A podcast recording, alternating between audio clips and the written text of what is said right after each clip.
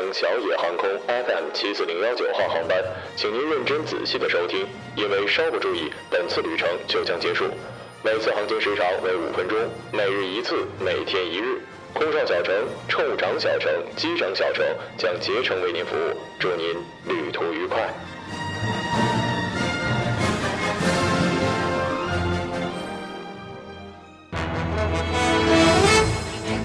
各位听众，晚上好。晚上好，今天是二零一六年四月二十号，星期三，农历的三月十四。欢迎收听日节目。二零零二年的今天，中国移动通信集团在北京成立。今天的节目主要内容有：老人提菜刀威胁女儿，你家暴我外孙，我就家暴你；变性女被关进男子监狱，遭性侵两千多次。给病人检查时烟不离手，家长帮三岁女儿扇小朋友耳光，威胁要打对方奶奶。下面请听详细内容。十三号晚上八点二十分左右，莫尼耶报警称自己在家中棍棒教育不听话的儿子的时候，遭到了老父亲的极力反对。父亲拿着菜刀要砍他，他吓得躲进厕所不敢出来。莫尼耶告诉老父亲，对小孩光用说服教育是没有用的，不听话就要打。见制止无效，莫大爷便叫骂了起来，还顺手推了女儿一把。莫尼耶也急了，吐出一句：“我在教育我儿子，你不要管。”莫大爷一听，朝女儿吼道：“你对自己的儿子实施家暴，我就要对自己的女儿实施家暴。”莫大爷一边说，一边走进厨房，拿起菜刀就朝着女儿莫艳妮走了过来。莫艳妮的母亲冲上去劝阻未果，莫艳妮见状，赶紧跑进了厕所躲了。起来，并报警求助。了解情况之后，警方对双方进行了调解。父女俩表示冷静之后会好好沟通，共同处理好对小孩的教育问题。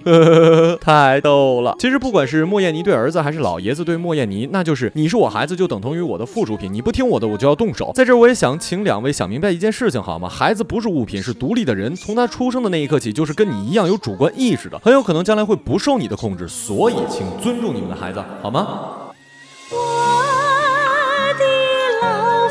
亲，我最疼爱的人。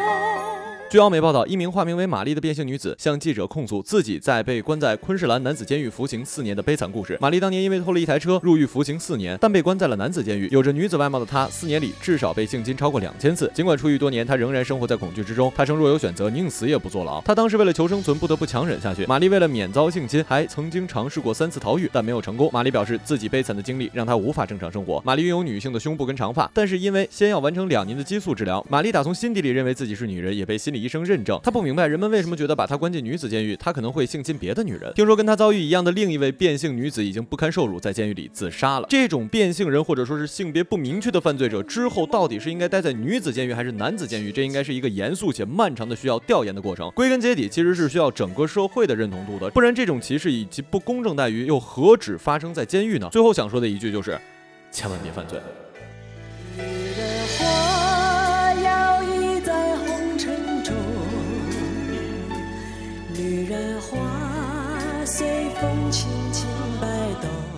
上周四的上午，外公突发肠梗阻，被送到了淮滨市的马集卫生院救治。刚开始的时候，外公躺在病床上，医生不理会病痛的老人，还在一旁跟同事聊天，多次提醒他之后，他才开始给外公做检查。平儿无奈的说道：“从刚开始检查到结束，医生手里一直夹着一支点着的香烟。”对此，淮滨县的马集镇中心卫生医院的负责人回应称，卫生院今早已经获悉放射科的工作人员在为患者拍片时手里夹着烟，该人员违反了医院的戒烟令，尤其是在为患者诊治的过程中仍然夹着香烟，不仅对医院的名誉造成了影响，更严重影响了就诊的心情，增加了患者家属的担忧。卫生院对。患者及家属致以最真诚的道歉，并对涉事人员做出了停岗一周、处罚两千元的处理。之前本人虽然不吸烟，但是对于二手烟的危害并没有那么严重的认识到。但是昨天的那条五岁的小孩因为父亲抽烟，血管已经老化的跟老人一样，我就真的真的真的真的劝劝那些有烟瘾的人，如果你爱你的家人，那就请别当着他们的面抽烟好吗？这就是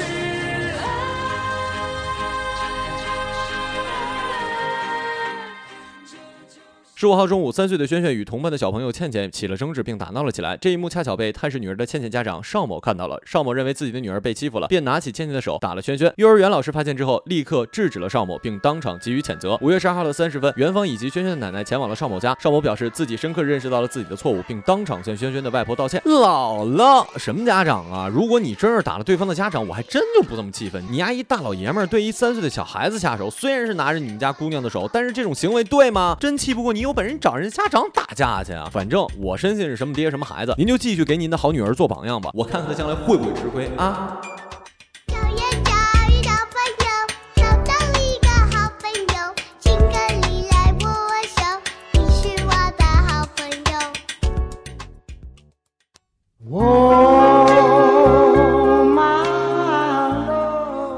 今日人物：南极科考人员。位于南极的科学考察站，在很多人看来是一个充满了科学精神和勇气的地方，它又被称为科学家和英雄们的家。然而，一名曾在南极最大的科考站工作十年的后勤人员说：“头顶光环的南极科考站是一个充斥着毒品、酒精、性和精神抑郁的熔炉。”美国最大的南极麦克默多科考站。有约两百人，每年却要用掉一万六千多个保险套。这些安全套是免费发放的。在一份物资配给文件里这样写道：“免费发放有助于减少科考员在购买时潜在的尴尬。”苏联科考站曾经发生过这样的一件事：两个科考员为了一盘国际象棋争吵起来，后来一名队员用冰锥杀死了其对手。在这样的世界里，没有燃料，没有金属纽扣，寒冷的力量简直令人吃惊。鼻涕一流下来就结成了冰，即使有光，那白茫茫的一片雪也会让你瞬间的雪盲。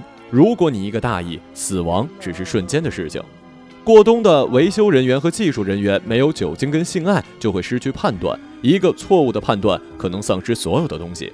在这样的气氛之中，海狗跟企鹅也会滥交。在南极，每个人都会瞥见这种景象：饥饿的海狗抱着企鹅啪啪啪取暖。